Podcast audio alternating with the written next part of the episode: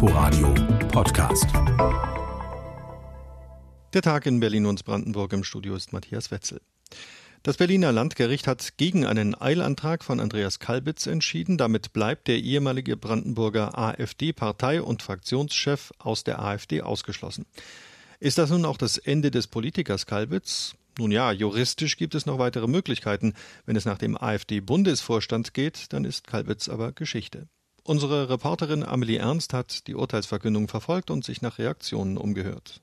Große Erleichterung nach nicht mal einer Stunde Verhandlung am Berliner Landgericht, zumindest auf Seiten des AfD-Bundesvorstandes. Andreas Kalbitz kehrt nicht per Eilantrag zurück in die AfD. Zu Recht findet AfD-Bundesvorstandsmitglied Alexander Wolf. Die Entscheidung ist gefallen. Andreas Kalbitz ist draußen. Wir hatten diese Entscheidung erwartet, sind erleichtert und begrüßen sie. Damit ist das Kapitel Andreas Kalbitz politisch geschlossen. Sein Mandat im Potsdamer Landtag behält Andreas Kalbitz allerdings auch ohne AfD-Parteibuch. Und auch in der AfD-Landtagsfraktion könnte er nach deren Regeln bleiben. Alexander Wolf glaubt allerdings nicht daran. Ich bin außerdem optimistisch, dass die Landtagsfraktion ihre Angelegenheiten selbstständig regelt. Ich glaube, da bedarf es hier nicht von Worten aus dem Bundesvorstand die sind da autonom und manns genug, da selbst die richtigen Schlüsse draus zu ziehen. Bei den anderen Fraktionen im Potsdamer Landtag ist man allerdings noch nicht überzeugt davon, dass sich die AfD-Fraktion nun endgültig von Kalbitz und dessen Positionen trennt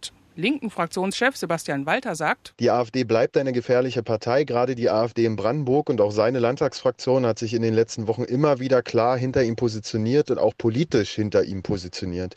Das heißt, die politische Linie von Herrn Kalbitz bleibt weiterhin bestehen. Insofern sei es auch falsch, von einem Schlussstrich oder Neuanfang auszugehen, meint CDU-Fraktionschef Jan Redmann. Schließlich steht ja das Hauptsacheverfahren noch aus. Und überhaupt ändert diese Entscheidung des Landgerichts überhaupt nichts am Zustand der AfD. Die AfD ist zersplittert. Dabei geht es weniger um eine Richtungsentscheidung, denn die AfD ist immer mehr rechtsextremistisch geworden. Es geht eigentlich nur um Pöstchen, um Machtspiele, um Einfluss in der Partei. So dürfte die Entscheidung des Berliner Landgerichts auch neue Fragen an der Parteispitze aufwerfen. Wie umgehen mit denen, die sich zuletzt hinter Andreas Kalbitz gestellt haben? Dessen Unterstützer und politischer Ziehvater Alexander Gauland war extra zum Gericht gekommen. Schwierig findet das AfD-Vorstandsmitglied Alexander Wolf. Herr Gauland hat in den letzten Tagen und Wochen mehrfach unglücklich agiert. Die scharfe Kritik am Bundesschiedsgericht geht gar nicht sich heute hier anzubieten, um hier auszusagen, halte ich auch für hochproblematisch. Ich fürchte, er hat sich damit selbst beschädigt. Auch damit werde man sich nun befassen, so Wolf. Die Frage, ob Andreas Kalbitz tatsächlich vor seiner Zeit in der AfD Mitglied in der heimattreuen deutschen Jugend war und ob er dies beim Eintritt in die AfD verschwiegen hat, die könnte in den nächsten Monaten oder auch Jahren Inhalt eines Hauptsacheverfahrens am Landgericht sein. Eine entsprechende Klage hat Andreas Kalbitz allerdings bisher nicht eingereicht. Andreas Kalbitz hat eine juristische Niederlage erlitten. Der Beitrag war von Amelie Ernst. Die Mohrenstraße in Berlin-Mitte heißt seit mehr als 300 Jahren so. Warum? Dafür gibt es unterschiedliche Erklärungen. Inzwischen hat das Wort allerdings einen diskriminierenden Charakter, weil es eine bestimmte Vorstellung von schwarzen Menschen transportiert, die von niedlich dumm bis unterwürfig reicht. Zur Frage, wie man damit umgeht, gibt es ganz unterschiedliche Ansätze. So lassen, erklären, tilgen. Die zuständige Bezirksverordnetenversammlung hat nun auf Antrag von Grünen und SPD entschieden, die Straße zügig umzubenennen, und zwar nach dem Philosophen Anton Wilhelm Amo. Und wer war das? Unsere Reporterin Oda Tischewski hat sich schlau gemacht. Anton Wilhelm Amo gilt als erster bekannter Philosoph und Rechtsgelehrter afrikanischer Herkunft in Deutschland. Geboren wurde er um 1703 bei Axim im heutigen Ghana und seine Geschichte begann zunächst wie die vieler seiner Landsleute. Auch Anton Wilhelm Amo war ein Opfer des Kolonialismus. Als Kleinkind versklavt wurde er nach Amsterdam verschleppt und als sogenannter Kammermoor über mehrere Generationen der Adelsfamilie Braunschweig-Wolfenbüttel weiter verschenkt und vererbt. Im Alter von etwa fünf Jahren wurde er evangelisch getauft. Am Welfenhof genoss Amo eine ausgezeichnete Bildung, offenbar infolge der humanistisch frühaufklärerischen Prägung seines Herren und Mentors, des Herzogs August Wilhelm. Er besuchte die Ritterakademie und die protestantische Universität Helmstedt und sprach schließlich sechs Sprachen, darunter Latein, Griechisch und Hebräisch. In den damaligen geistigen Zentren Deutschlands machte sich Amo einen Namen. Auf ein Philosophie- und Jurastudium in Halle und Wittenberg und die Promotion zum Doktor der Philosophie folgten Lehraufträge in Halle und Jena. In den philosophischen Debatten seiner Zeit nahm Amo eine aufklärerische Position ein. Eine seiner ersten, heute verschollenen Schriften beschäftigte sich mit der rechtlichen Stellung schwarzer Menschen in Deutschland. Zeitgenössische Dokumente belegen, dass Amo innerhalb des akademischen Milieus zeitweise eine herausgehobene Stellung genoss und Auszeichnungen erhielt, sein Stern aber mit dem aufkommenden Rassismus Mitte des 18. Jahrhunderts zu sinken begann. Nach öffentlichen Verhöhnungen in Halle, auch aus Gelehrtenkreisen, verließ Anton Wilhelm Amo 1747 Deutschland und kehrte nach Ghana zurück.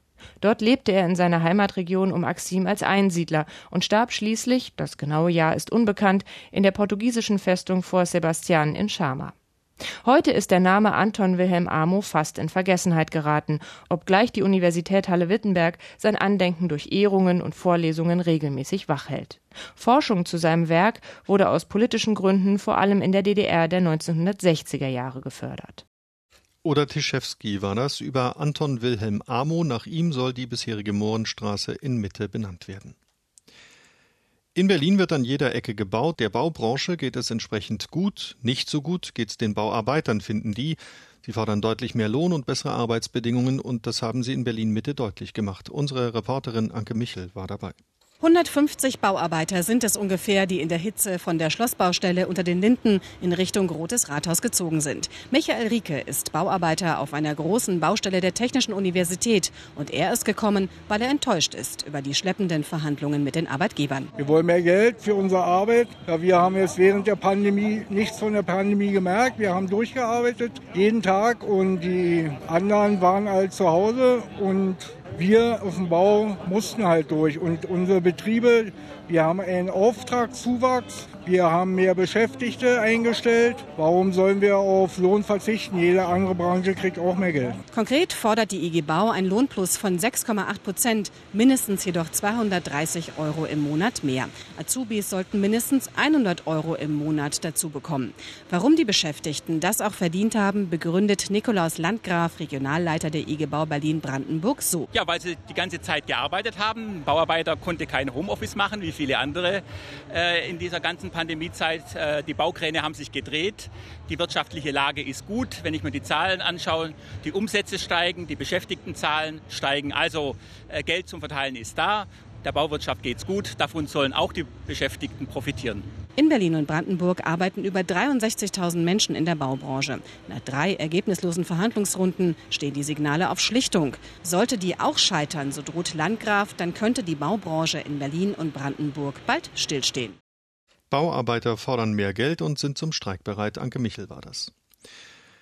Der Landesrechnungshof hat stark vereinfacht die Aufgabe darauf zu achten, dass Steuergeld sinnvoll und auch sparsam eingesetzt wird. In Brandenburg hat sich die Behörde gerade zur Digitalisierung geäußert. Die sei in den vergangenen beiden Jahren nur schleppend und unkoordiniert vorangegangen und dazu sei noch viel Geld verschwendet worden. Die Einzelheiten der Kritik fasst unser landespolitischer Reporter Oliver Schosch zusammen.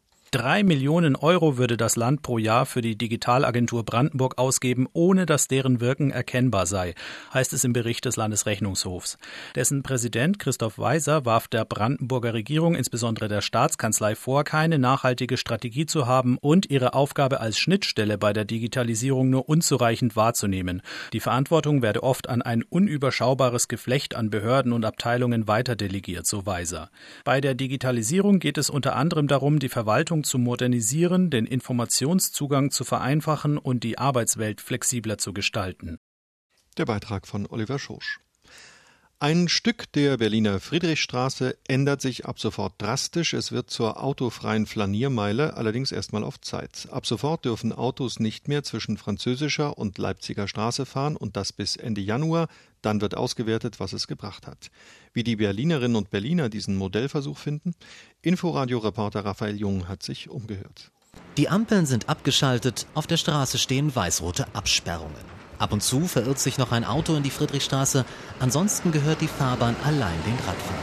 Die normalerweise vor Verkehr pulsierende Friedrichstraße, sie wirkt ungewohnt tiefenentspannt. Bisher ging es hier ganz anders zu, erzählt dieser Fußgänger. Viel Verkehr und viel Gehupe, auch die für die Fußgänger, wenn sie die Straße überqueren wollten. Ich finde es entspannt. Nicht mehr so, so stressig. In einer Seitenstraße steht ein Bauarbeiter auf einer Leiter und schraubt ein Vorfahrt beachten Schild ab. Bis Ende Januar wird es nicht mehr gebraucht. So lange soll die Friedrichstraße mindestens autofrei bleiben. Christian, der gerade mit seinem Rad hier unterwegs ist, findet das gut. Nee, fühlt sich gut an. Viel Platz, schön für die Fahrradfahrer. Wobei ich manchmal auch mit dem Auto hier lang fahre zur Arbeit morgens und ähm, es eh schon immer Chaos ist. Von daher bin ich gespannt, wie der Verkehr vernünftig umgeleitet wird und wie das dann aussehen wird. Welche Wege der Verkehr nehmen wird, der bislang durch die Friedrichstraße fließt, das soll laut Senatsverwaltung im laufenden Verfahren festgestellt werden. An bestimmten Punkten werde der Verkehr gezählt und die Daten ausgewertet. Learning by doing also. Im Zweifelsfall wolle man zügig nachjustieren. Die beiden Handwerker, die in einem Café Ecke Taubenstraße in ihre Kaffeebecher blicken, halten davon herzlich wenig. Fünfeinhalb Monate? Oje, die armen Autofahrer. Wo kommen denn die in den Nebenstraßen? Die sind alle zu, wa? Voller Autos. Und die Luft werde davon sicher auch nicht sauberer, ergänzt sein Kollege. Wenn jetzt die Straße gesperrt ist, da kommen mehr Autos, dann stehen die im Stau, dann ist ja Luftverschmutzung. Dann ist es ja so. Die können ja sich nicht bewegen. Die Motoren arbeiten dann und dann ist es. Von der Sperrung der Friedrichstraße für den Autoverkehr sind insbesondere Lieferanten und Dienstleister betroffen. Ein Maler, der hier gerade eine Sanierung durchführt, erklärt: Na, wir haben weitere Laufwege, dann, wenn wir jetzt nicht mehr vor der Tür parken dürfen. Ne? Mehr Schleppen, Farbeimer, Spachtelsäcke, Werkzeug, Schleifmaschinen etc. Mehr Energie verbrauchen, die bräuchte ich auf Arbeit um. Für ihn bedeutet die autofreie Friedrichstraße vor allem mehr Aufwand.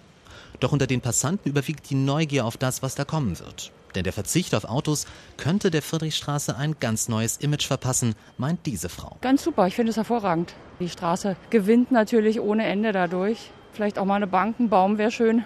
Und ich denke mal, die Geschäfte würden auch profitieren. Nächste Woche sollen Sitzgelegenheiten und Bäume aufgestellt werden. Eröffnet wird Berlins neue Flaniermeile dann am Samstag in einer Woche.